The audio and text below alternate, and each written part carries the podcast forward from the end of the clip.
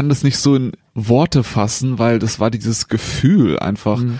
wenn du da bist und die Landschaft siehst, du siehst die Berge, du siehst die Nationalparks, du siehst die Tiere und irgendwas in mir war dann so, irgendeine Genstruktur oder keine Ahnung, hat dann irgendwie so aufgejubelt.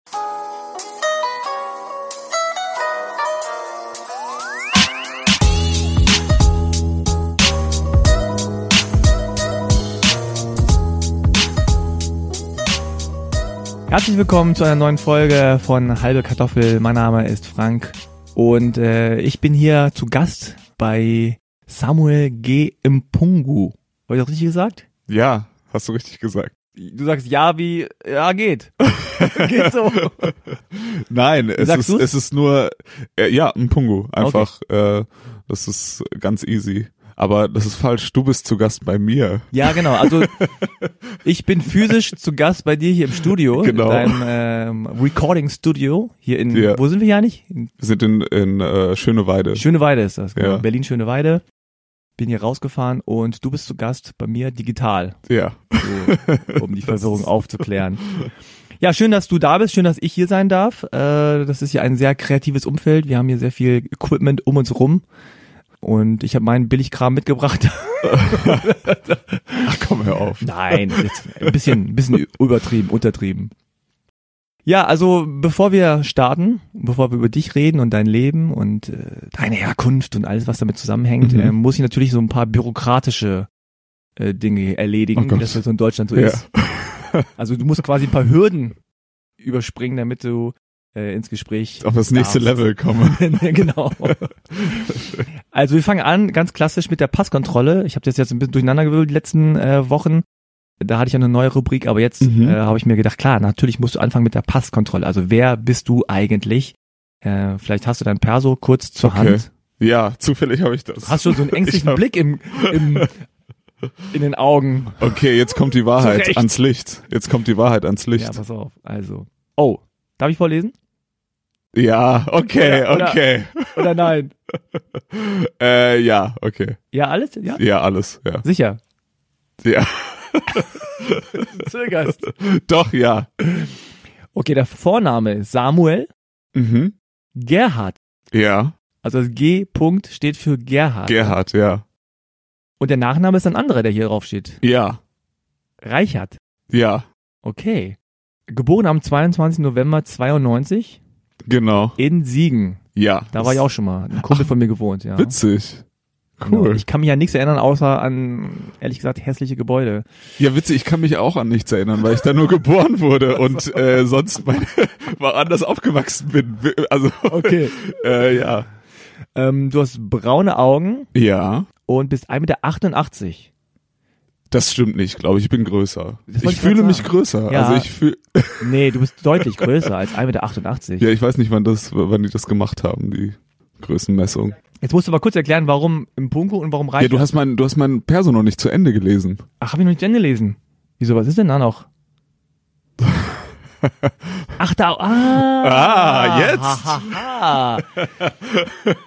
Du hast Okay. einen Künstlernamen. Okay. Und da steht dann Mpungu. Ja, genau. Ah, okay. Und ja, also zu dem Künstler, wir machen jetzt so ein bisschen, wie soll man sagen, einen Cliffhanger. Alles klar. Das war knapp. Das sage ich jetzt, sage ich ganz knapp. ehrlich. Ich bin knapp. Das war echt knapp. Okay. Gerade noch so durch Kulant Passkontrolle bin ich heute. Kommst gerade so durch. Aber du kannst ja, Ja, mal erklären, also die verschiedenen äh, Namen, Mpungu und Reichert Reichert, ja. Und äh, Samuel und Gerhard deuten ja schon darauf hin, dass du da verschiedene äh, Herkunftswurzeln äh, hast. Ja, genau. Also die Frage, die jetzt kommt, die zweite Rubrik, wo kommst du denn eigentlich her? Okay, wie, ich weiß nicht, wie ich die Frage beantworten soll. Wo komme ich denn eigentlich her? also, ich würde sagen, dass ich einfach ein äh, Dorfjunge bin. Ich bin in einem kleinen Dorf äh, in der Nähe von Heidelberg aufgewachsen und äh, da komme ich her, würde ich jetzt einfach so sagen. Okay. Und- und äh, deine Eltern, also wie ist es da? Genau, mein Vater kommt aus Uganda, Hm. Ostafrika und meine Mutter äh, war deutsch und äh, genau äh, hier aus der Nähe von Heidelberg, hinter Heidelberg. Ja. Ah, okay. Gut, dann kommen wir zum Klischee-Check. Also sieben Thesen, die ich mir aufgeschrieben habe, die mir so spontan eingefallen sind in Vorbereitung des Gesprächs mit Okay, dir. ja. Und du sagst einfach nur ja oder nein. Gut, So, jetzt kannst du dich ein bisschen entspannen. Jetzt ähm, wird's easy. perfekt. Also Nummer eins. Die erste Frage, die dir gestellt wird, wenn du sagst, dass du ugandische Wurzeln hast, neben den deutschen, ist, wo ist das nochmal genau? Ja, na, viele sagen einfach Ruanda Hm. oder Ghana oder so Oh. weiter. Keine Ahnung, weil die es falsch verstehen. Aber ja, Uganda ist, äh, ja, ist auf jeden Fall Ostafrika unter, äh, neben Kenia, äh, unter Südsudan und so weiter, neben Kongo, was, ja, so beschreibe ich das immer, am Viktoriasee. Ich stell mir gerade vor, du sagst Leuten, ja, das liegt neben Kongo. Ja, und wo ist Kongo? Genau, dann gucken die so, ja, ja, ja, Wo klar. ist Kongo? Welches Kongo? ja, stimmt. Das ist auf jeden Fall immer so. Aber ja, äh, trotzdem ist es, ja, es ist ein ganz, ganz kleines Land auf jeden Fall. Deswegen kommt die Frage häufig, ja. Nummer zwei, die Menschen nehmen einfach an, obwohl sie vielleicht nicht wissen, was Uganda ist und wo es, wo es liegt, dass Uganda arm und rückständig ist. Hm. Kriegst du dieses Gefühl, dass die da denken, ah ja, ist bestimmt, Afrika ist halt alles arm? Ja, das kann sein, aber ja, ich versuche das dann immer so aufzuklären und immer zu zeigen, dass es irgendwie nicht so, dass ich da eine andere Erfahrung mache. Also immer wenn ich da bin, äh, sage ich ja, dass ich da irgendwie zu viel Party mache und und so weiter. Gut, ich habe da auch mit, ich habe da auch mittlerweile ganz viele Freunde und so weiter, aber ich versuche da immer so ein anderes Bild zu geben und äh, na klar mache ich da was Gutes und so weiter. Mein, mein Onkel hat dann ein Hilfsprojekt, mein Vater hat ein Hilfsprojekt und so weiter, aber trotzdem versuche ich immer so die guten Seiten da darzustellen. Und ja, ist gut zum Party machen. Ah, okay. Keine Ahnung. Nummer drei, wenn Leute ähm, etwas über Uganda kennen, dann ist es meistens der Diktator Idi Amin. Ja, Idi Amin. Auf jeden Fall. Ja. Das, ja, ist, Mhm. bekomme ich auch oft zu hören, auf Ah, ja, jeden okay. Fall. Und ähm, aber ich habe da jetzt äh, nicht so viel Wissen über über die Vergangenheit oder über die Mhm. Geschichte. Ähm, aber ja. Genau, also Komm zur Erklärung, das ist einfach ein Dik der Diktator Ja, genau, gewesen das in den war- 70er Jahren, der Genau. ja mehrere hunderttausend Menschen umgebracht hat. Ja, ja, auf jeden Fall, klar. Das, ich habe letztens auch so eine Doku gesehen, da waren die, in irgendeinem Nationalpark sind so die Ruinen noch von seinem Anwesen, die jetzt wieder die Natur sich zurückerobert und das waren irgendwie so ein, so ein, äh, ja, so ein riesen Anwesen mit so Bädern und Palästen und sonst irgendwas. Also mitten in so einem Nationalpark, wo er so mit seinen ganzen Frauen oder was auch immer da gewohnt hat, ja. Ah, Aber ja, krass. Äh, Ja. Zum Glück äh, ist es alles verfallen und äh, ja, da wohnen jetzt so die Tiere, die halt an Ja. den Nationalparks leben. Ja, ist auch ein schönes Bild, ähm, metaphorisch, dass die Natur sich das wieder zurücknimmt. Ja, auf jeden Fall. Nummer vier. Du wirst in Deutschland oft ohne erkennbaren Grund auf Englisch angesprochen. Ja, auf jeden Fall. Classic. Nummer fünf. Als du jünger warst, hast du nur in der Musik Role Models gefunden, mit denen du dich identifizieren konntest. Ja. Ja. Okay. Nummer sechs. Wenn du sagst, dass du Musiker bist, ich weiß nicht, ob wir es schon gesagt haben, also du bist Musiker, Hm. denken die Leute oft, dass du Rapper bist. also ich, ich will immer mehr sagen als, als ja oder nein. Ist das eigentlich erlaubt? Nein. Alles ist erlaubt. Okay. Wir reden ja gleich noch drüber, aber, Ja, aber das erste, au- auf jeden Fall Rapper ist dabei oder DJ. ah. Ja. Und Nummer sieben, du stehst als Bassist eher im Hintergrund einer Band. Das ist ja so das Klischee eines Bassisten, ne, dass er so der stille Typ Hm. ist, der so an der Seite so sein Ding macht. Oh Mann, ich will mehr sagen. Ich will mehr sagen als ja sag mehr. Also ja, das stimmt, aber ich stehe auch gerne im Vordergrund. Ähm, Du singst ja auch. Ich singe ja auch und stehe gerne im Vordergrund, aber es sind zwei Seiten. Ja und nein. Wie ich, wie ich Lust habe. Ja, das schön. Okay, also jetzt bist du befreit von den ganzen bürokratischen äh, Unfug, den wir hier machen. Huh, das war ganz schön, Wow. ganz schön schweißtreibend. Nee, aber coole Frage. Okay, dann spulen wir noch einmal kurz zurück und äh, gehen noch mal ganz an die Anfänge, bevor du überhaupt auf die Welt gekommen bist. Hm. Also dein Vater, hast du gesagt, kommt aus Uganda Ja, und deine Mutter äh, ja, ist in Heidelberg oder in der Nähe von Heidelberg aufgewachsen. genau, ja. Weißt du, wie die sich kennengelernt haben? Ja, ähm, also meine Mutter war Krankenschwester damals und hatte ein Auslandsjahr gemacht, glaube ich, oder ähm, hat da in einem Krankenhaus in Uganda gearbeitet und da hat sie irgendwie meinen Vater kennengelernt, ja. Und der war Arzt oder Er war Patient? Dort, glaube ich, an der Schule und hat da Musik irgendwie in so einer AG quasi unterrichtet und ähm, ja, hat sich dann ähm, mit meiner Mutter befreundet und äh, die sind dann zusammen weitergereist und zusammen nach Deutschland, zusammen in die USA und so weiter und ja, das nahm dann so seinen Gang an. Und hast du noch Geschwister? Ja, ich habe eine Schwester. Älter Genau. oder jünger? Die ist älter, eineinhalb Jahre älter. Ah, okay. Ja. nah beieinander. Und dann haben die beiden sich in Deutschland niedergelassen auch? Ja, die haben sich dann erstmal in den USA niedergelassen und haben sich dann äh, getrennt und ja, aber mein Vater wohnt bis heute noch in Deutschland und äh, meine Mutter ist vor drei Jahren gestorben, aber die haben dann separat einfach in Deutschland gewohnt und äh, in der Nähe von Heidelberg, Frankfurter Raum da, ja. Also die haben nicht zusammen in Deutschland gewohnt? Nein, nein. Ah. Aber du bist ja in Siegen zur Welt gekommen, ne? Ich bin in Siegen zur Welt gekommen, aber da haben wir nie gewohnt, sondern wir sind dann quasi die Ecke Neckar-Odenwald-Kreis im Odenwald haben wir dann äh, gewohnt und da bin ich aufgewachsen bei meiner Mutter und bin da dann zur Schule gegangen bis bis zum Abitur. Und dein Vater war präsent oder? war Mein Vater präsent? war ab dem 13. Lebensjahr präsent. Ah, okay. Und vorher kanntest du ihn gar nicht? Nein, aber ich, es gab dann so einen Punkt in meinem Leben, wo ich dann sag, wo ich dann quasi meine andere Seite kennenlernen wollte und das auch wichtig fand. Und dann kam halt alles Schlag auf Schlag. Äh, ich habe meinen Vater kennengelernt und wollte dann direkt auch äh, meine anderen Verwandten kennenlernen in Uganda und bin dann äh, ein, zwei Jahre später dann das erste Mal nach Uganda geflogen, habe da meine ganzen Verwandten kennengelernt. Also das war dann, ähm, ich glaube, mit 16 oder so weiter. Ah, okay. Und äh, genau, habe dann Wow. die krasse Reise einfach gemacht, Mhm. wo ich einmal so Culture Shock on Max hatte. Ich kann es mir vorstellen. Aber es war auch wichtig, es war auch gut und ab einem gewissen Alter will man das, glaube ich, einfach wissen. Ja. also du bist dann äh, in diesem kleinen Örtchen aufgewachsen und äh, ohne deinen Vater, Ja, ja. äh, mit deiner deutschen Mutter Genau. und deiner Schwester. Und dann nehme ich jetzt einfach mal an, warst du sozusagen der einzige schwarze Mensch da? Oft. Ja. Ja, oft in sehr vielen Situationen, ja. Und hast du diesen Moment, wo dir bewusst war, okay, ich bin jetzt ja anders als die anderen? Ja, hatte ich sehr oft auf jeden Fall. Äh, Ich wurde auch dahingehend erzogen, dass ich äh, quasi eine doppelte reine Weste haben sollte, weil ich natürlich auch immer der Erste war, der beschuldigt wird.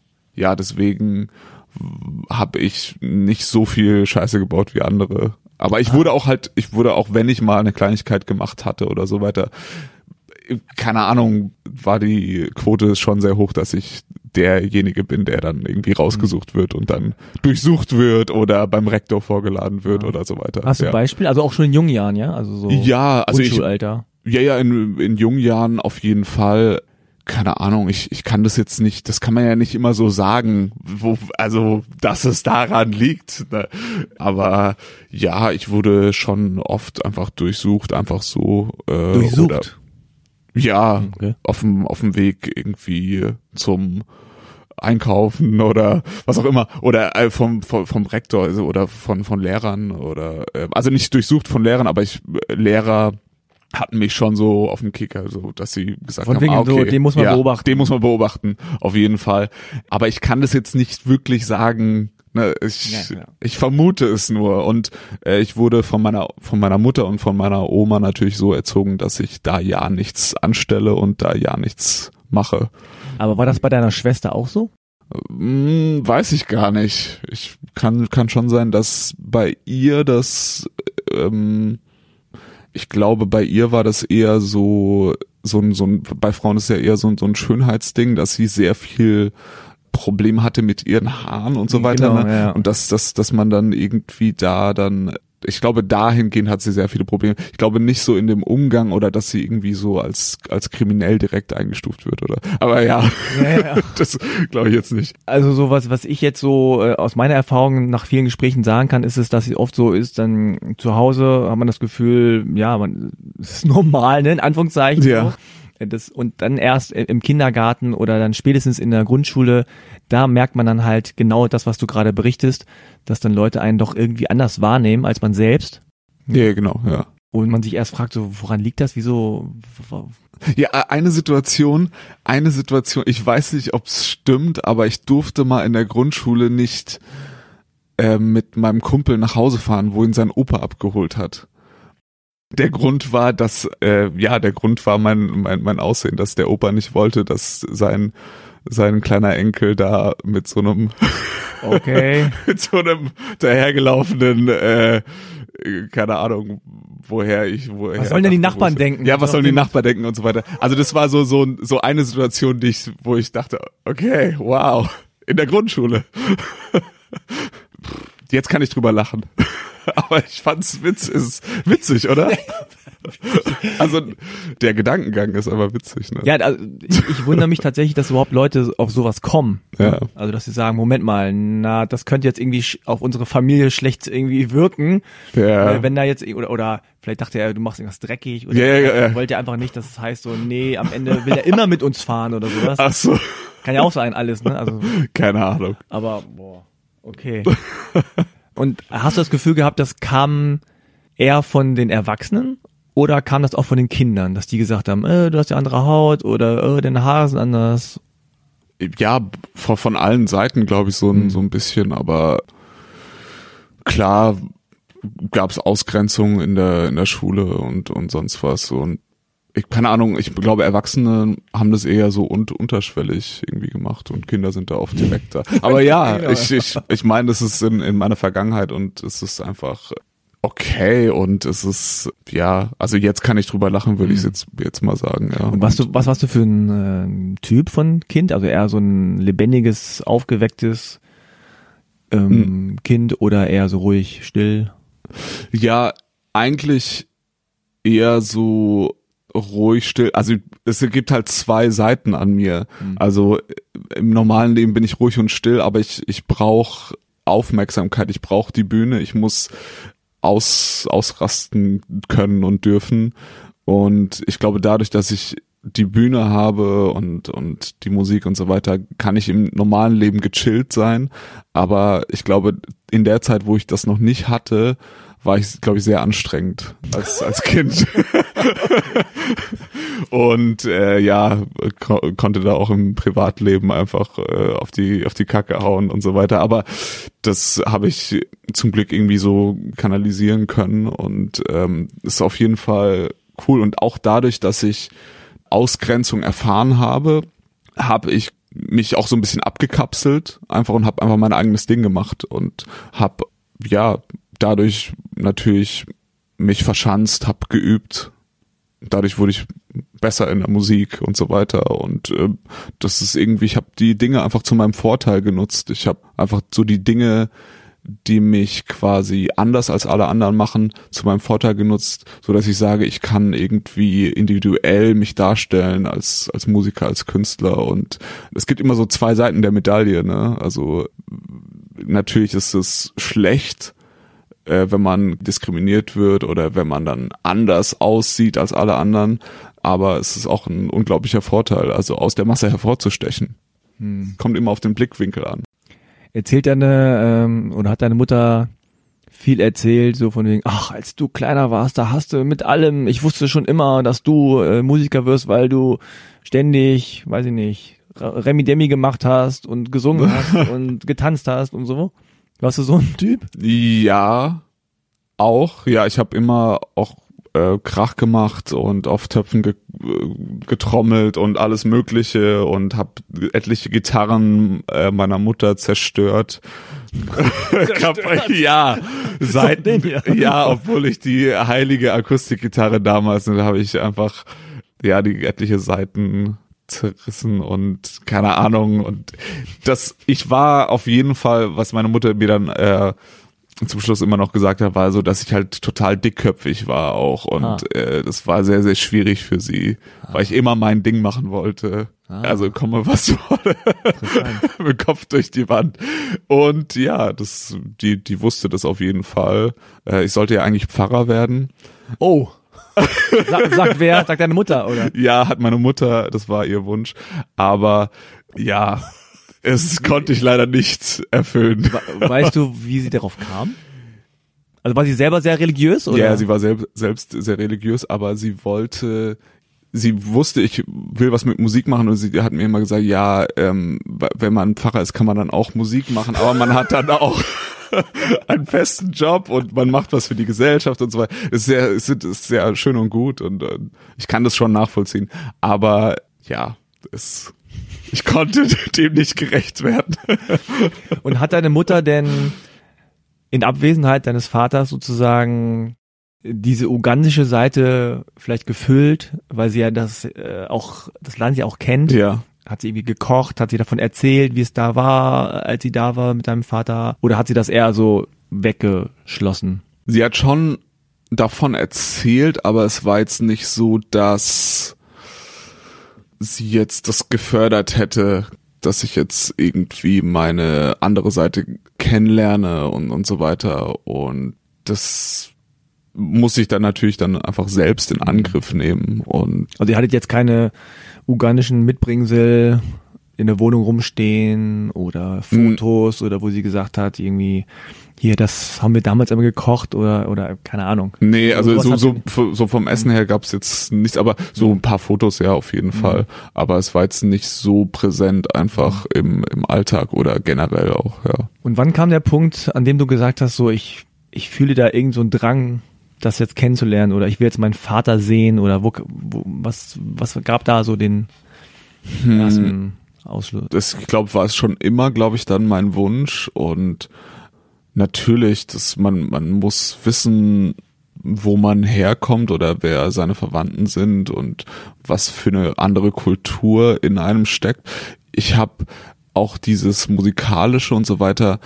Also auf meiner deutschen Seite gibt es niemanden, der quasi Musik macht und der musikalisches Talent hat. Also deine Mutter hat ja ein bisschen gespielt anscheinend. Meine Mutter hat ein bisschen gespielt, Aber aber, dieses, dieses, ja, sie hat das jetzt nur so als, als Hobby oder Mhm. so weiter gemacht und auf meiner ugandischen Seite, da gibt's sehr viele Leute, die Musik machen und äh, auch mein Vater und die halt auch, ja, und das, und dieses ganze Temperament und der Charakter und sonst was, das hatte ich alles da halt von da irgendwie. Aber das wusstest du ja nicht. Ja, und ich weiß, wusste nicht, wo das herkommt oder wie, warum bin ich so und so. Und wo ich meinen Vater kennengelernt hatte, wusste ich, ah, okay, das kommt daher. So gewisse Charakterzüge, gewisse Sachen, dieses, keine Ahnung, auch dieses Extrovertierte manchmal, dieses einfach Spaß haben wollen und äh, dieses, diese Lebensfreude oder was auch immer. Das ist, keine Ahnung, das kommt einfach Ja. daher und das war sehr, sehr wichtig, einfach in meiner Pubertät, ich glaube mit 13, ja, ist man so in der Mitte von seiner Pubertät. Ja, oder am Anfang, je nachdem. ja, oder am Anfang. Aber ich war also- schon durch, hatte schon Vollbart. Nein. Aber im Grunde, ja klar, also du wächst ja auf mit nur einem Elternteil. Genau. Und das heißt, äh, die andere Seite, von der du was hast, ne, im Guten wie im Schlechten, die, die siehst du nicht. Genau. Hast du ja nicht. Und kannst nicht sagen, ah, guck mal, das habe ich von Mama, das habe ich von Papa, Ja. ne, und das habe ich selber gemacht, quasi aus den beiden. Genau. Sondern du siehst nur die eine Seite und die andere Seite ist so, da ist nur so ein, sag mal, leeres Blatt, ne, Mhm. so. Hast du denn irgendwann gesagt, okay, Mama, ich, ich will jetzt Papa kennenlernen? Oder hat sie gesagt, sag mal, wie sieht's aus? Oder wie kam das? Oder kam er? Oder wie kam sozusagen der erste Kontakt Ja, mein? Vater wollte immer Kontakt, äh, auf jeden Fall, aber äh, dadurch, dass sie verstritten waren, war es Ach einfach so, okay. äh, nicht möglich oder war es einfach ein heikles Thema. Und dann war es einfach so, ja, ich wollte einfach, es kam aus meiner Initiative heraus, ich wollte das einfach auf Biegen und Brechen Mhm. und das, ja, Aber hat deine Mutter dir schon immer zu verstehen gegeben, nee, Ja. gibt's keinen Kontakt, will ich nicht, kriegst du nicht? Ja, sie- Oder war es immer so, nee, nicht. er will nicht? Sie, sie wollte das nicht. Und das ja. wusstest du auch immer. Und das wusste ich auch immer, ja, genau. Und mit 13 hast du gesagt, nee, jetzt mir ja, egal. genau. Ja, da war ich auch in so einem Ausreißer, also keine Ahnung, es ist einfach Rebellion so, halt. Ja, Rebellion. Ich hab, ich hatte dann halt auch irgendwie so mein mein Ding gefunden, hatte dann auch schon viel Musik gemacht, habe mich so einfach versucht, so selbst zu finden, glaube ich, mit 13 und dann habe ich gesagt, okay, der nächste Schritt ist ja, ich muss meinen Vater kennenlernen, ich muss das und das machen und gut, ich bin dann auch schon mit mit 17 dann komplett ausgezogen, also in ein äh, WG-Zimmer und so weiter und habe dann einfach mein mein Ding gemacht. Also auch da da kommt auch dieses dickköpfige her, so ne? Ja, und so zielstrebig. Also mit 13 in der Pubertät ist man ja meistens eher so orientierungslos. Und natürlich geht man dann Ja. auf die Suche. Aber das war für mich die Musik auf jeden Fall, weil Ah. ich hatte, das, das sage ich auch immer, das Geile an der Musik ist so, ist eher scheißegal, ähm, wie man aussieht, ist scheißegal, woher man ist, ob man äh, äh, groß, klein, dick, dünn, äh, was auch immer für eine Hautfarbe man hat. Ähm, es wird nur bewertet, wie man spielt. Musik ist auch heute immer noch für mich das Ding, was Leute einfach verbindet.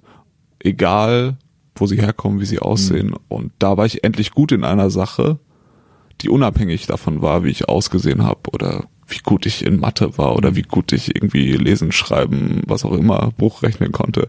Und das ist halt einfach das Ding. Und daraus habe ich so eine mein Selbstbewusstsein gezogen, glaube ich auch, ne? Und das war einfach so, je mehr, ich habe mich halt abgekapselt, habe geübt. Je mehr ich geübt hatte, desto besser wurde ich. Es wurde irgendwie so, Musik war so eine Lösung, eine Riesenlösung für mich. Und daraufhin habe ich halt mega viele Leute kennengelernt.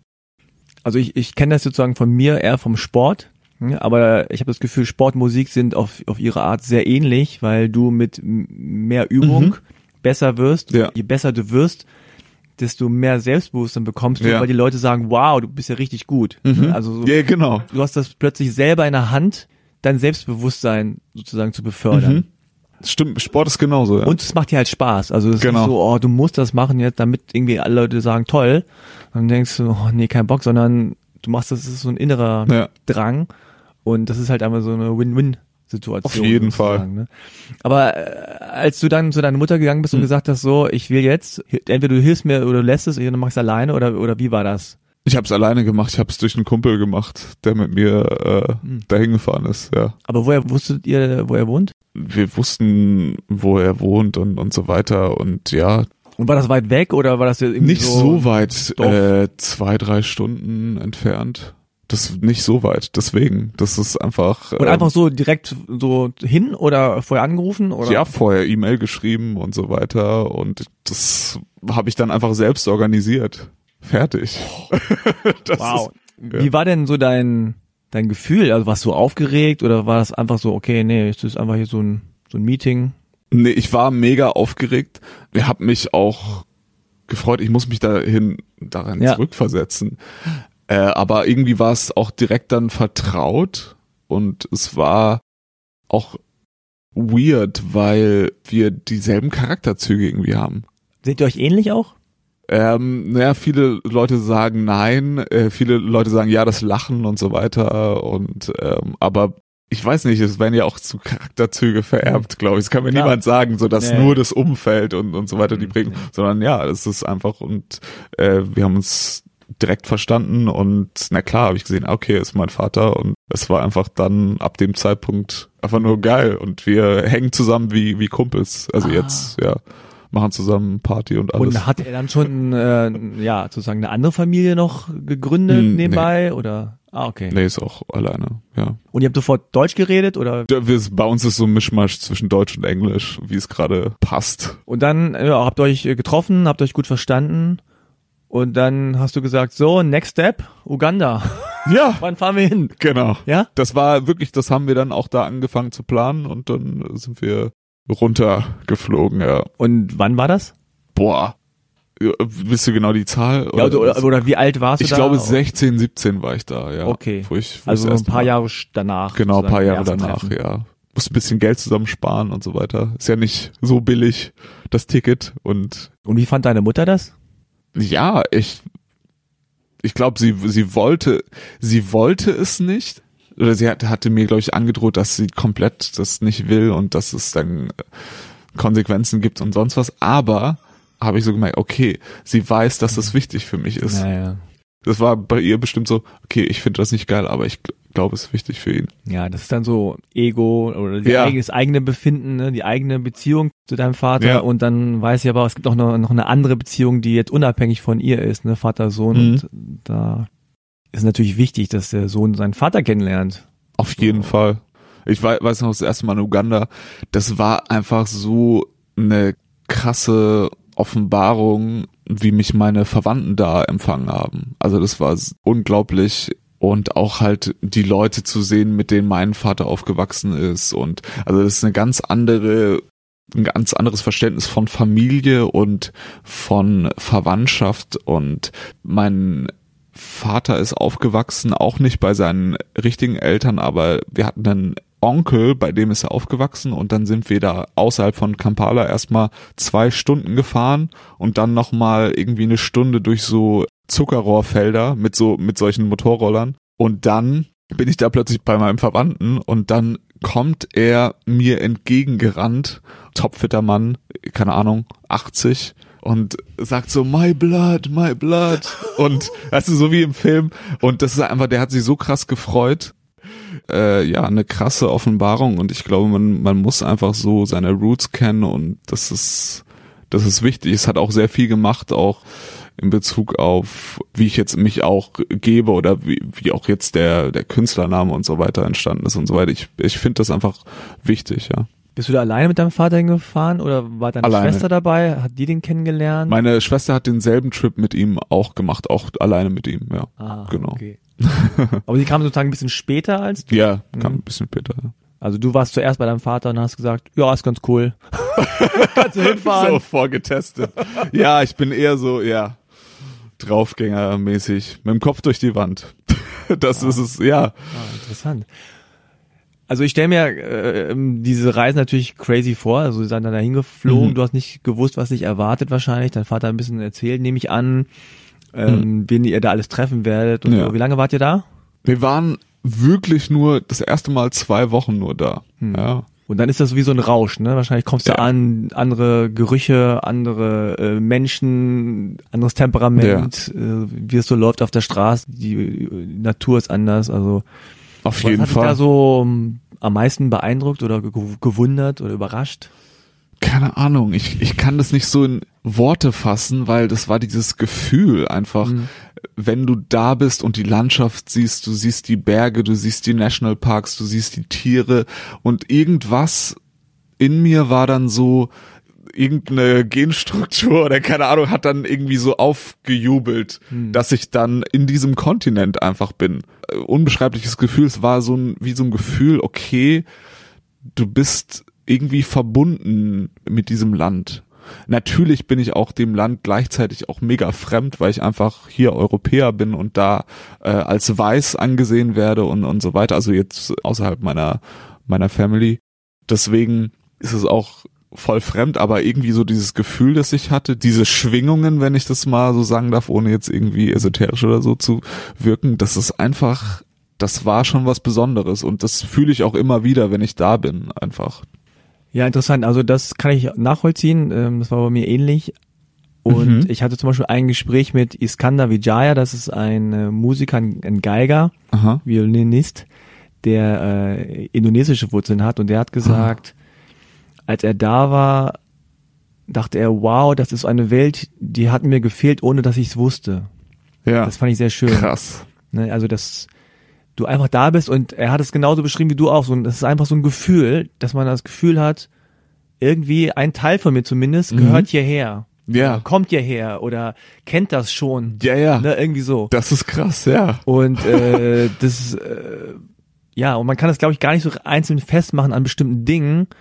Oder man, man sagt, na ja, also diese Pflanze da, die, mit der habe ich irgendwie Schwingung. Nee, das ist einfach so dieses Ja. Gesamt, das Gesamtding. Und äh, ich tatsächlich auch einfach irgendwie sowas, irgendein Gefühl von Ankommen wahrscheinlich, Mhm. ne? Oder ein Gefühl von, jetzt weiß ich, wo dieser andere Teil, Ne. der in mir irgendwie da so, so, so, so, so ein isoliertes Dasein geführt Naja. hat, was auch alle anderen nicht verstanden haben, hier wird es verstanden, ne? oder hier wird Irgendwie, irgendwie, ja. was so, ah, hier kommt es her, vielleicht ist auch nur das. Genau, ja, Ja. finde ich auch. Witzigerweise, ja, ich, ich springe auch auf das Essen total, also fahre auf das Essen total ab. Ich esse da, wenn ich, wenn ich da bin, nur Local Food und Was isst du denn da so? Was gibt's denn da? da gibt's äh, So Kochbananenbrei. ja, das heißt Matoke und das ziehe ich mir Tag ein, Tag aus da Allen rein. Soßen, allen ja, Formen. also Erdnusssoße und Matoke und ganz viel krasse Gemüse und natürlich auch hier und da Fleisch und, und so weiter. Ähm, aber ja, es ist einfach, keine Ahnung, mein, mein Körper springt da, da drauf voll an und da werde ich so muskulös, irgendwie so, so Zero Fat und dann, keine Ahnung, es ist wie so eine perfekte Bodybuilding-Diät für Die mich. Uganda-Diät. Die Uganda, die Uganda-Diät. Nur Brei mit Soße und Fleisch ein bisschen. Fleisch. Fleisch mit Fleisch, nein. Und dann, also diese Szene, die du beschreibst, das äh, ist ja auch sehr eindrucksvoll, wie der Typ dann da äh, in, in der Wildnis, sage ich mal in Anführungszeichen, dann da auf dich zugerannt kommt. Du denkst so, äh, wer ist der Typ? Nein, ich wusste es natürlich, Okay. ja. Aber ja, auch dieses Temperament oder diese andere Art der, der Gefühlsbekundung. Ne? Mhm. In Deutschland ist man ja erstmal reserviert, Mhm. Anschlag, hallo, guten Tag, aber da ist es anscheinend dann anders. Also Mhm. Die Familie hat dich wirklich so embraced, Ja. einfach so aufgenommen. Auf jeden Fall, ja. Und als du dann wieder zurückkamst, warst du ein anderer Mensch. Hast du gefühlt so, was ist das hier? Oder hast du Deutschland anders gesehen oder wie, wie war dein Gefühl? Nein, ich habe auch dann dort gemerkt, wie deutsch ich eigentlich bin.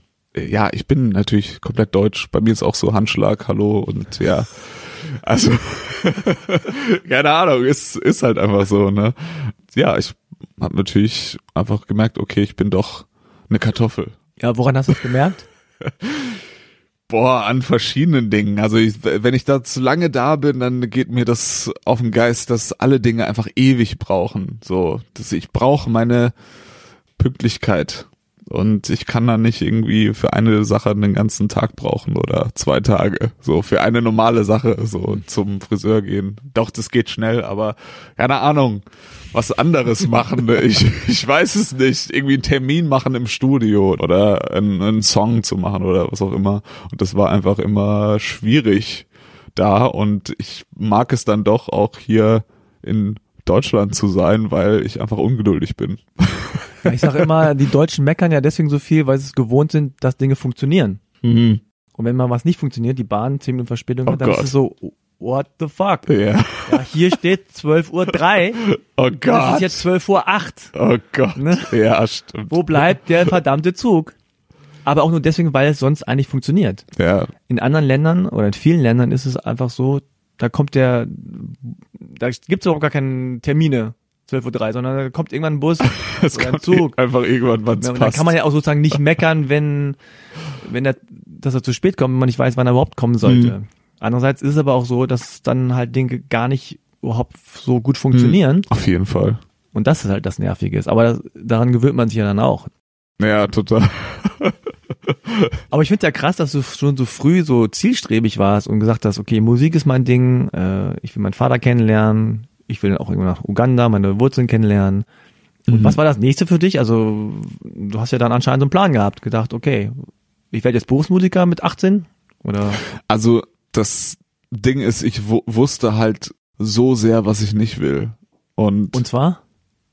Was war das? wo du jetzt sagst, okay, Berufsmusiker, ich wusste halt so sehr, dass ich auf gar keinen Fall mehr in das Umfeld einer Schule oder so weiter möchte. Und hab dann so sehr gegen das, was ich nicht will, angekämpft, um das zu haben, was ich jetzt habe, natürlich. Ähm, ich habe einfach gewusst, ich muss irgendwie auf die Bühne, ich will irgendwie von nur noch Mucke machen. Fertig. So. Und dann habe ich einfach Wege, Mittel und Wege gesucht, das zu machen und habe mir Leute gesucht, die das auch machen.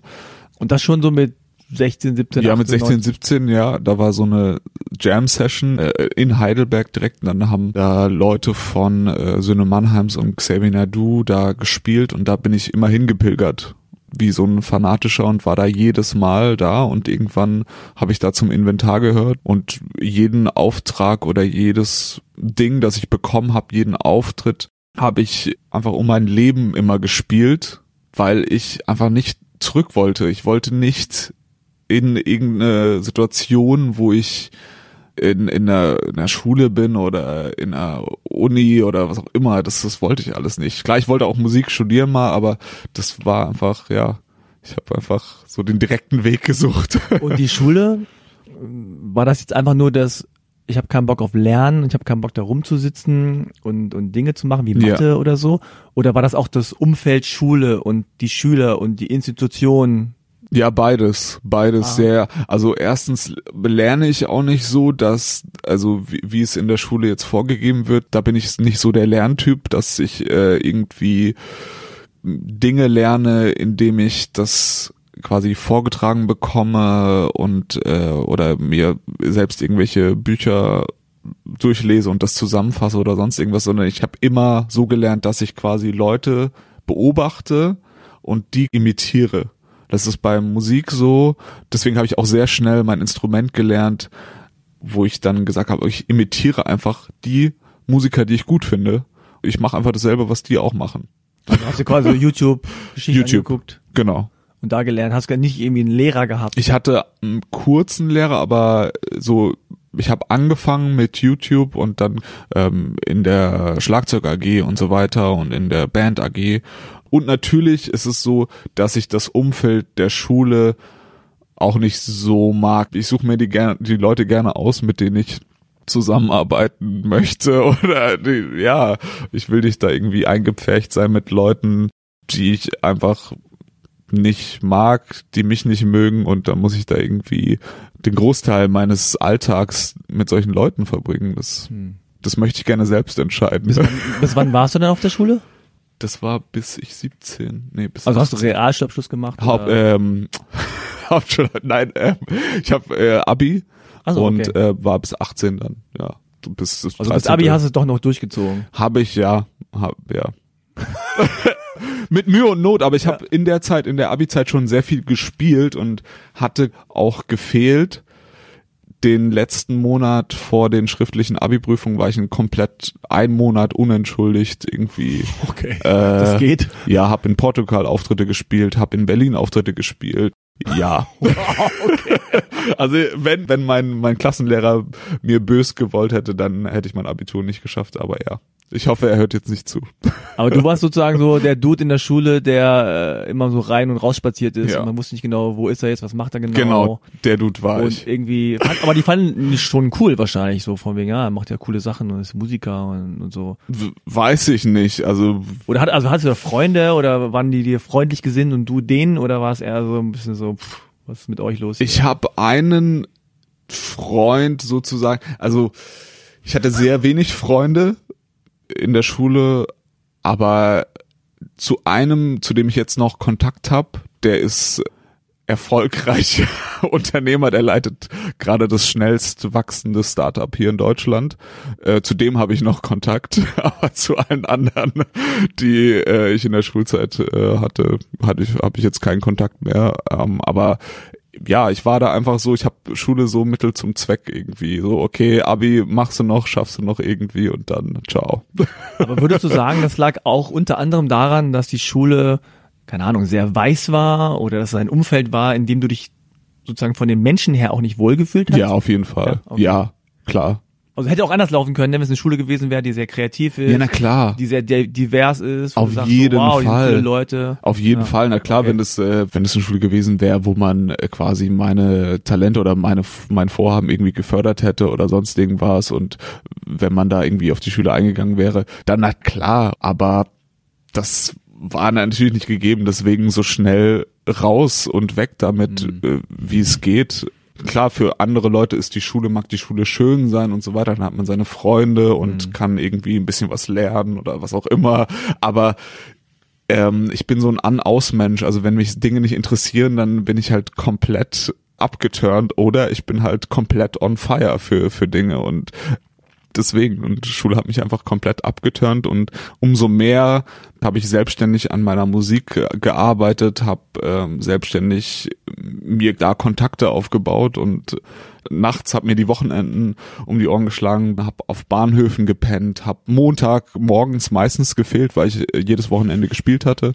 Und äh, ja, ich meine, das wird einem auch so ein bisschen, glaube ich, abtrainiert, einfach so für so für eine Sache zu brennen. So, mhm. ähm, so ja, da mache ich so ein bisschen hier, da mache ich so ein bisschen Mathe, da mache ich ein bisschen äh, ja, das stimmt total, ich mir das ne? mal. Aber hallo, was was will man denn so wirklich?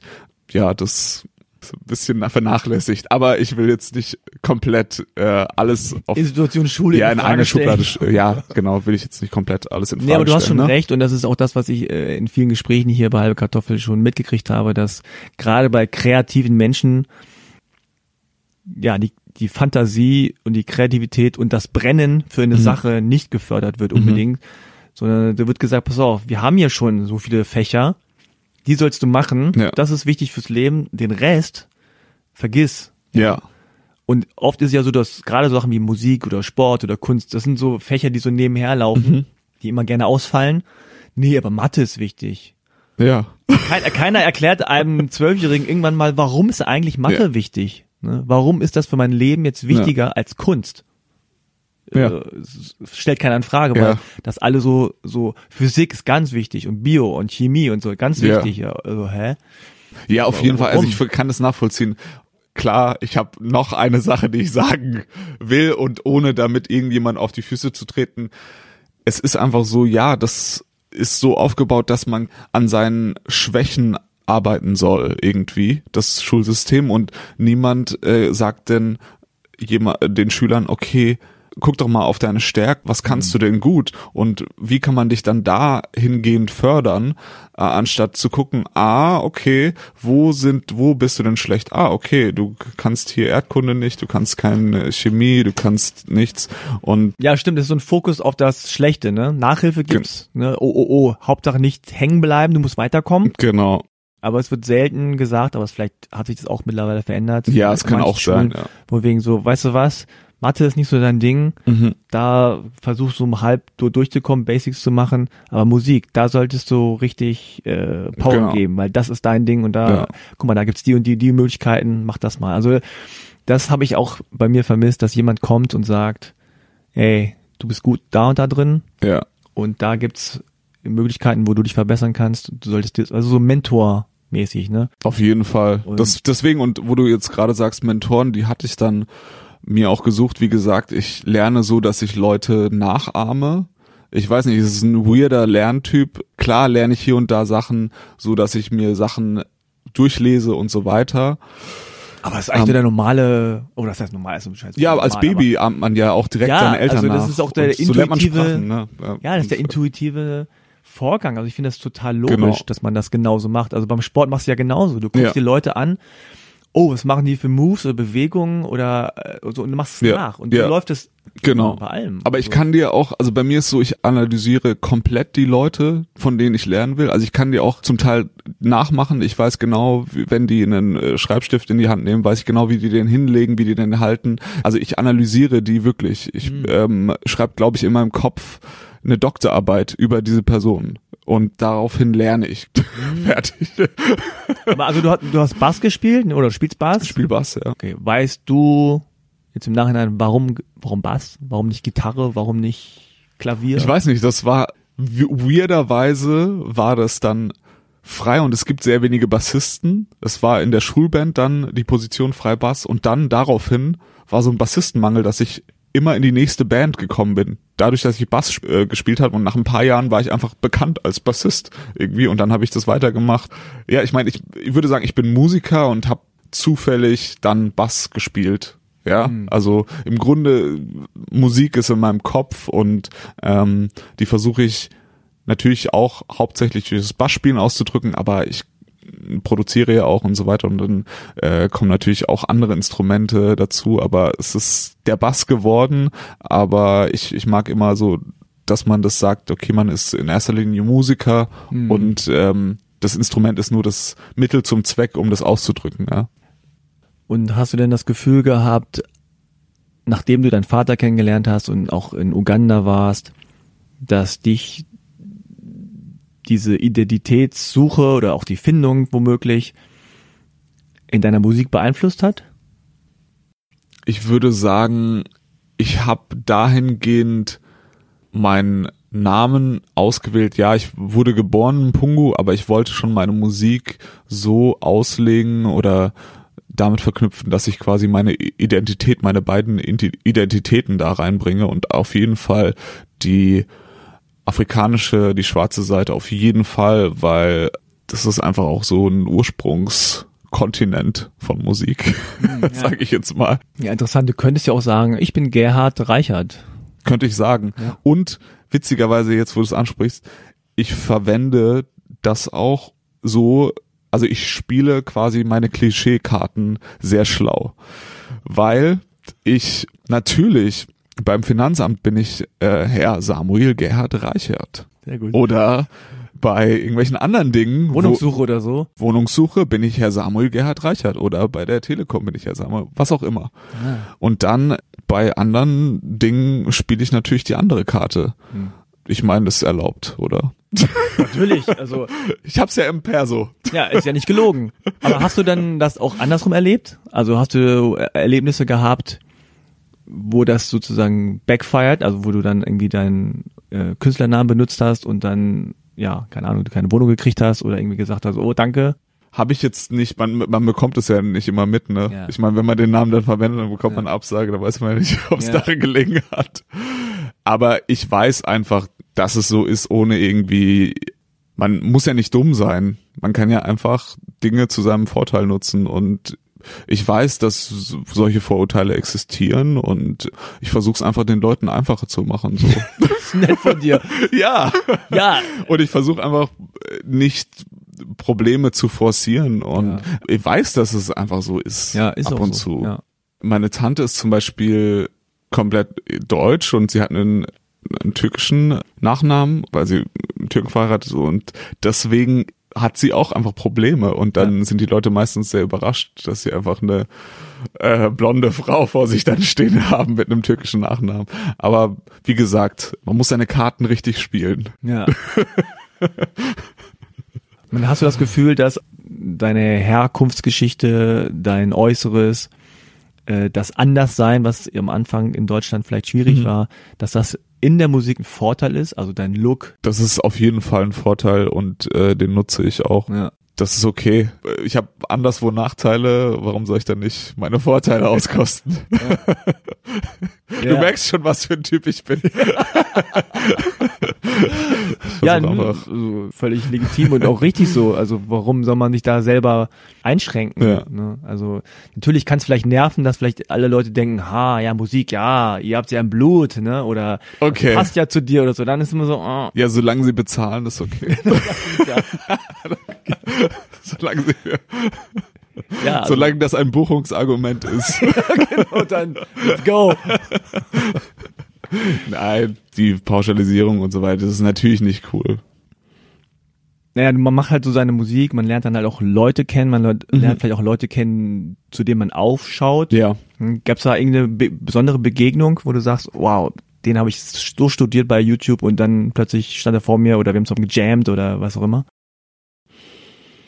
verschiedene Personen. Also natürlich sehr früh in meiner Karriere war das so, dass natürlich das Umfeld von Xavier Naidoo, das waren auf jeden Fall Musiker, zu denen ich aufgeschaut hatte und von, zu denen ich auch immer noch aufschaue und dann einfach mal mit denen Musik zu machen und mit denen zu jammen und die jetzt mittlerweile als Freunde zu bezeichnen, ist auf jeden Fall krass und das ist Riesenrespekt. Und natürlich eine Situation, ich habe ja drei Jahre lang für die New Metal Band Limp Bizkit gespielt als Bassist und da war es so eine Situation, wo meine Kindheitsikone, äh, der Sänger von Sum 41, äh, so ah, eine, ja, ja, der Sänger von Sum 41 war zwei Meter neben mir gestanden, als ich den Auftritt gespielt hatte. Und da war ich so nervös und das war einfach so eine krasse Bilderbuch, Film, Erfahrung, ne? Also so eine, so wie so ein, so ein Film, den man da einfach abfährt. Und ansonsten gab es natürlich hier und da Begegnungen von Leuten, die ich richtig, richtig krass respektiere. Aber das waren jetzt so die zwei wichtigsten, die mir jetzt ja. einfallen, ja. Ich meine, Limp Bizkit äh, war und ist, glaube ich, immer noch eine sehr, sehr bekannte Mhm. äh, Band und äh, kannst ja nochmal ganz kurz erzählen, wie das zustande kam, weil das ja einfach eine coole Story ist. Ja, genau. Also durch einen Kumpel kam irgendwie ein Anruf. Ja, Für ein Konzert. genau, für, für ein Konzert am nächsten Tag, ja. Und das war einfach äh, dann so wirklich last minute. Der Bassist wurde in Deutschland krank, in Frankfurt. Und dann wurde ich da irgendwie komplett last minute eingeflogen und dann das Konzert da gespielt und wurde dann glücklicherweise weiter mit auf Tour genommen und dann irgendwie habe ich Konzerte gespielt irgendwie jetzt über die letzten drei Jahre bis 2018. Das ist halt crazy. Da ruft jemand an und sagt, ey, hast du Bock bei Limp Bizkit beim Konzert dabei zu sein? Mhm. Du denkst so, äh, dich verarschen? Ja, auf jeden Fall habe ich auch gedacht. habe ich auch gedacht. Aber es war irgendwie dann doch die Band und dann habe ich äh, irgendwie Fred Durst am Soundcheck kennengelernt und er hat gemeint, hey, lass uns einfach nur Spaß haben und hat dann nach dem Konzert gesagt, hey, you're our brother.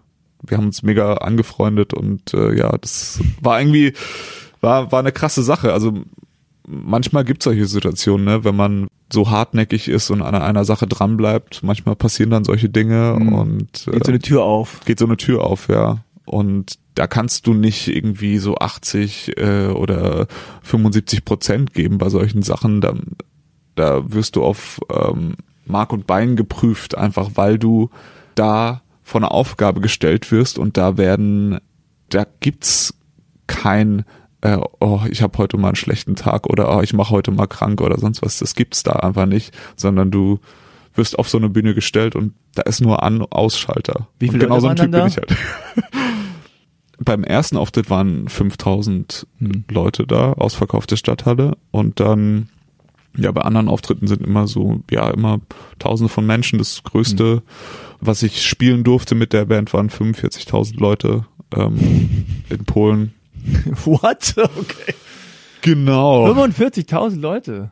Ja, Okay. das war, das waren viele. Krass. Da wusste ja. man gar nicht, wo man hingucken soll. Aber ja, da bin ich sehr dankbar für solche Situationen einfach, ne? Aber deswegen, und da sage ich halt auch nicht, ich bin angekommen. Ich wurde dadurch nur noch verrückter und ähm, nur noch hartnäckiger, einfach, äh, weil ich gesehen habe und weil ich auch von solchen Leuten lernen durfte, die auch natürlich meine Mentoren waren und es ist einfach cool, da von solchen Leuten das zu lernen, wie man das macht, ähm, wie man quasi an so einer Position agiert und es ist auch super zu sehen, wie solche Leute mit Menschen umgehen, weil es einfach auf höchstem Niveau da einfach funktionieren muss, auch über 20 Jahre hinweg. Ich meine, äh, wenn du dann immer noch touren kannst, dann hast du irgendwas richtig gemacht. Ja.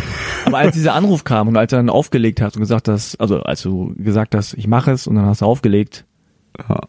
was, was war so das erste Gefühl? Einfach nur so, oh shit. Das war, oh shit, ich muss die Songs lernen. das war das. Ja, ich habe so ein äh, Dann hast du die ganze Nacht durchge... ja, ganzen Nacht, ganzen Tag, auch die, die nächsten Tage ja durchgelernt und geguckt, dass ich das irgendwie gut hinbekomme und den natürlich versichert, ja, ich kann das. Aber hi- hintenrum muss ich natürlich ackern. Ja, genau so, scheiße, okay.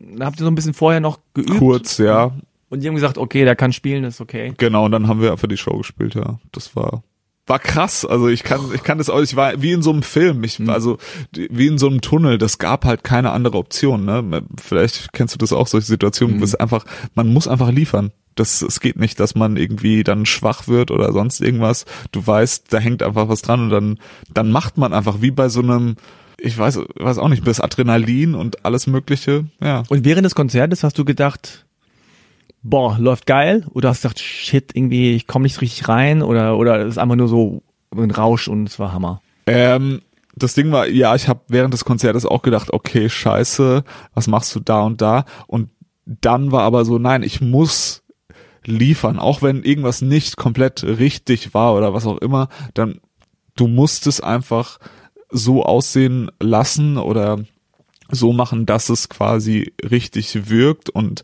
äh, das Ziel ist ja, dass die Show funktioniert. Und das, das Ziel ist ja nicht, dass jedes einzelne Lick genau nach Lehrbuch richtig gespielt wird, sondern die Show muss funktionieren Und das habe ich einfach so versucht zu machen und äh, es hat gut funktioniert. Und danach habe ich natürlich dann geguckt, dass ich die Songs genau originalgetreu dann äh, spiele und so weiter. Aber die erste Hürde war dann schon mal geschafft. Und dann haben die gesagt, you are my brother, du kommst Ja. jetzt mit. Ja. Und der alte Gitarrist, der krank im Krankenhaus liegt, den lassen wir hier in Ja, nein, nein, der war, der ist schon zurück, Nottransport in die USA Oh, und shit, so weiter, okay, deswegen. ja, Aber der ist jetzt wieder glücklicherweise gesund. Und dann bist du mit denen getourt. Bin mit denen getourt, hab dann direkt USA vor allem oder Europa, also Europa, Polen hast du ja gesagt. Europa, Russland, Südamerika, ähm, USA, ein vereinzelte Auftritte. Ja, war auf jeden Fall eine krasse Zeit, ja. glaube ich.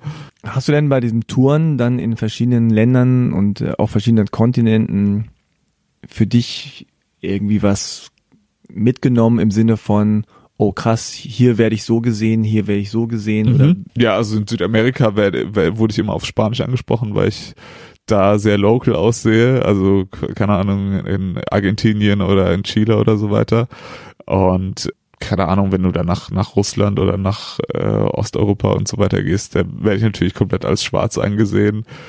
Unter den Amis werde ich natürlich als Deutscher angesehen. So, ne? Ja? ja, durch meinen Akzent und äh, alles. aber jetzt Deswegen- so vom Äußeren nicht. vom Äußeren nicht, da wäre ich schon als, als schwarz angesehen, Mhm. auf jeden Fall. Aber äh, ja, wenn, sobald ich den Mund aufmache, ist klar, okay. Ja. European.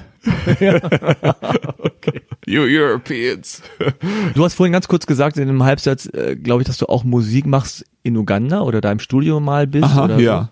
Ich war dann auch mal länger da, ich war mal drei Monate in Uganda und habe dann da mich mit Musikern angefreundet und auch eine gute Freundin von mir, die da Musik macht, wurde dieses, nee, letztes Jahr wurde sie äh, hier bei Universal gesigned, Mhm. heißt Irene Thale und äh, die ist da eine der bekanntesten Sängerinnen da und mit der habe ich dann da auch Musik gemacht, war da im Studio und ich wollte da eigentlich keine Musik machen, wollte da einfach nur abhängen, drei Monate und so ein bisschen Selbstfindung und dann nach dem ersten Monat war ich jeden Tag im Studio und habe Auftritte gespielt und nichts vom Land gesehen. Genau. Oh Mann. Nein, doch. doch, ich habe schon was vom Land gesehen, aber das war dann einfach so unabdingbar, dass ich da irgendwie Mucke mache und ähm, habe dann auch dann irgendwie dann Hochzeiten gespielt und alles in Clubs gespielt und ja, lässt sich leider nicht vermeiden. Ne? Aber, aber trotzdem mir sehr talentierte Musiker da und das ist einfach unglaublich, wie die da schreiben, sehr krasse Künstler kennengelernt, sehr krasse Writer, äh, sehr krasse Produzenten auch, also riesen Respekt und da war es auch so, obwohl ich natürlich nicht von da komme, ähm, hatte ich einfach so den Zugang über die Musik. Ich spreche auch die Sprache nicht und so weiter, aber trotzdem hatten wir uns so verbunden durch die Musik. Das war einfach krass, sehr, sehr coole Zeit. Ja. Es ist ja so genau wie beim Sport auch, dass Musik quasi so eine eigene äh, universelle Sprache Mhm, ist. Ne? genau. Egal wo man herkommt, wenn du Bass spielst und jemand anders Bass spielt, dann ist es eine Sprache, ne? Ja. so ein Code, dann versteht man sich. Und Mhm. gibt's denn da jetzt für dich so eine Art, da will ich in fünf Jahren mal sein oder das will ich erreicht haben oder hast du einfach nur Bock, die ganze Zeit Musik zu machen? ähm, also in der Musik gibt's ja verschiedene Karrieren sozusagen und ich habe jetzt die letzten zehn Jahre als Bassist für verschiedene Künstler gespielt, für verschiedene Bands Sag und mal so ein paar weiter. Namen, ein bisschen Name-Dropping. Zum Beispiel natürlich Alvaro Soler heißt der. Mhm. Der hat so einen Hit, ne? Ich hab, weiß nicht genau, wie der, Der hat heißt. äh, aber- El Mismo Sol und ähm, er hat sehr, sehr viele also Hits. große Hits jetzt. Große Hits, er ist weltweit auf Tour, er wohnt in Berlin und mit ihm habe ich gespielt. Dann hatte ich vor 2018 auch mit Sido gespielt Mhm. und bin bei Marlon Rudette, damals Matterfix, auf dem Album, ähm, habe mit etlichen deutschen Künstlern gespielt, recorded, war auf Tour und so weiter. Keine Ahnung, Vorband von Adel Wiel und so weiter, also in meinen Anfangszeiten. Und genau das versuche ich jetzt so ein bisschen einfach zu lassen und versuche mehr meine eigenen Künstlerprojekte voranzubringen. Da habe ich jetzt äh, letztes Jahr ein Album, Ende letzten Jahres ein Album released für meinem Soloprojekt, das MPNG heißt. Und jetzt versuche ich einfach da das Künstlerprojekt voranzubringen, mehr zu schreiben, mehr zu produzieren und einfach mehr in der kreativen Seite zu arbeiten in der Musik, als jetzt, sage ich jetzt mal, für, bei Künstlern angestellt zu sein und so weiter. Das ist einfach so eine Karriereschiff, den ich jetzt innerhalb der Musik machen möchte. Und also deinen eigenen Stuff sozusagen. Genau, ja, mhm. ja. Und deswegen äh, habe ich hier auch die die Möglichkeit, mit meinen Studiopartnern hier zu arbeiten und ja, fühle ich mich am wohlsten gerade im Studio. Einfach kreativ schaffen, Ideen schaffen, ja. Ja, schön. Ähm, ich meine, ich weiß, Musiker mögen das nicht immer, äh, dass man irgendwie ihre Musik kategorisiert, aber vielleicht fragt sich der eine oder andere doch, okay, jetzt hat er für äh, Xavier Nadu und, und Kollegen da gespielt und für Sido, aber was macht er denn für eine eigene Musik? Also wie könntest du mhm. deine eigene Musik beschreiben? Was, was ist das für ein ähm, Stil? Ja, witzigerweise bin ich vorbereitet auf die Frage. Weil ich habe also ich habe ich habe das auch jetzt versucht die letzten Tage herauszufinden und habe auch meine Fans befragt und es ist jetzt herausgekommen, ähm, dass ich Baseline driven Singer Songwriter Pop Funk mache. und äh, ja, ja das, ist so, ja. so mein eigenes Subgenre. Das ist so meine eigen, mein eigener Stil. Ja, cool. Dann sag mal, äh, wo man dich findet oder hören kann. Ähm, ja, mich kann man hören unter MPNG, MPNG, das ist von dem ugandischen Namen abgeleitet und das bedeutet Adler und Gottheit hm. Und äh, man kann mich überall finden. Einfach MPNG auf Spotify eingeben oder auf Instagram eingeben. Überall auch Apple Music oder so weiter. Ja. Ja, cool. Ja, da wünsche ich dir da viel Erfolg und natürlich weiterhin viel Spaß bei dem ganzen äh, Songwriter, äh, Bass-driven. Ja, Dankeschön, Dankeschön. äh, ja, vielen Dank, dass ich hier sein durfte, dass du bei mir zu Gast warst. Ich habe zu danken, dass ich hier na, dabei nein, sein durfte. Ich habe Nee, wirklich, es war echt, es war echt cool und ich finde es super, dass du äh, so einen Podcast hier machst und auch das Thema so schön über das oft geschwiegen wird, ne, so unterschwellige Diskriminierungen und einfach so diese Thematik halbe Kartoffel. Man trägt so zwei Herzen in sich, zwei Identitäten in sich und viele wissen überhaupt gar nicht, dass es ein Thema ist, mhm. weil sehr viele gehen einfach durch die Weltgeschichte und denken, ja, wir sind doch sowieso alle tolerant und äh, es ist doch sowieso alles okay, bis man dann einfach bis man selbst das erlebt und so weiter. Und für mich war das einfach, ist es mein ganzes Leben schon ein Riesenthema, dass ich zwei Identitäten habe. An jeder Situation, äh, jedes Mal, wenn ich auf Englisch angesprochen werde, jedes Mal, wenn ich meine Familie vorstelle oder was auch immer, ist es immer ein Thema, meine Identität. Ähm, und deswegen ist es einfach mehr als angebracht, so einen Podcast äh, darüber zu machen und äh, den Geschichten eine Plattform zu bieten. Und deswegen, mhm. das ist einfach, das macht einfach nur Sinn, was du da machst. Das ist ja, einfach äh, eine richtig geile Sache. Vielen ja, Dank. Vielen Dank. Wow. Ja, jetzt fällt die Überleitung natürlich schwer hier. okay. nee, aber also was ich sagen kann, jetzt auch in eigener Sache habe ich äh, auch noch eine tolle Mit Neuigkeit äh, mitzuteilen. Das wollte ich noch sagen. Ähm, das Bundesprogramm Integration durch Sport vom Deutschen Olympischen Sportbund. Mit denen hatte ich letztes Jahr eine Kooperation. Aha, ja. Da habe ich äh, halbkartoffelige Sportlerinnen und cool. Sportler äh, äh, interviewt und mit denen gesprochen und das wurde verlängert. Aha, das war, okay. das endete und das wurde jetzt für dieses Jahr verlängert, weil wir ja auch ein Sportjahr haben mit Fußball, Europameisterschaft und äh, Olympia in Tokio. Krass. Das heißt, einmal wow. im Monat gibt es noch eine Folge äh, mit Sportlerinnen und Sportlern. Wow. Da freue ich mich ziemlich drüber. Mhm. Ähm, wenn ihr da eine Idee habt oder wenn ihr Anmerkungen habt, Kritik, Feedback, schreibt mir an frank.halbekartoffel.de. Halbe Kartoffel, wie ihr wisst, ohne R und ohne E. Äh, auch wenn ihr kooperieren wollt, Business machen wollt, Beratung, Workshops, Events äh, etc., bin ich da offen für. Ja, ansonsten fände ich toll, wenn ihr darüber nachdenken würdet, ob ihr euch vorstellen könntet, halbe Kartoffel finanziell auch zu unterstützen mit äh, einem monatlichen oder auch einmaligen Beitrag. Falls ja, Geht auf halbekartoffel.de spenden, also halbekartoffel.de slash spenden. Steht auch in den Show Notes.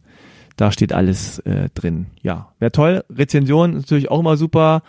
abonnieren, folgen, liken, auch äh, Samuel ähm, MPNG. MPNG, genau. Genau. Und jetzt nochmal ein gemeinsames Tschüss von uns und dann danke fürs Zuhören. Danke Macht's fürs gut. Zuhören. Ciao. Ciao.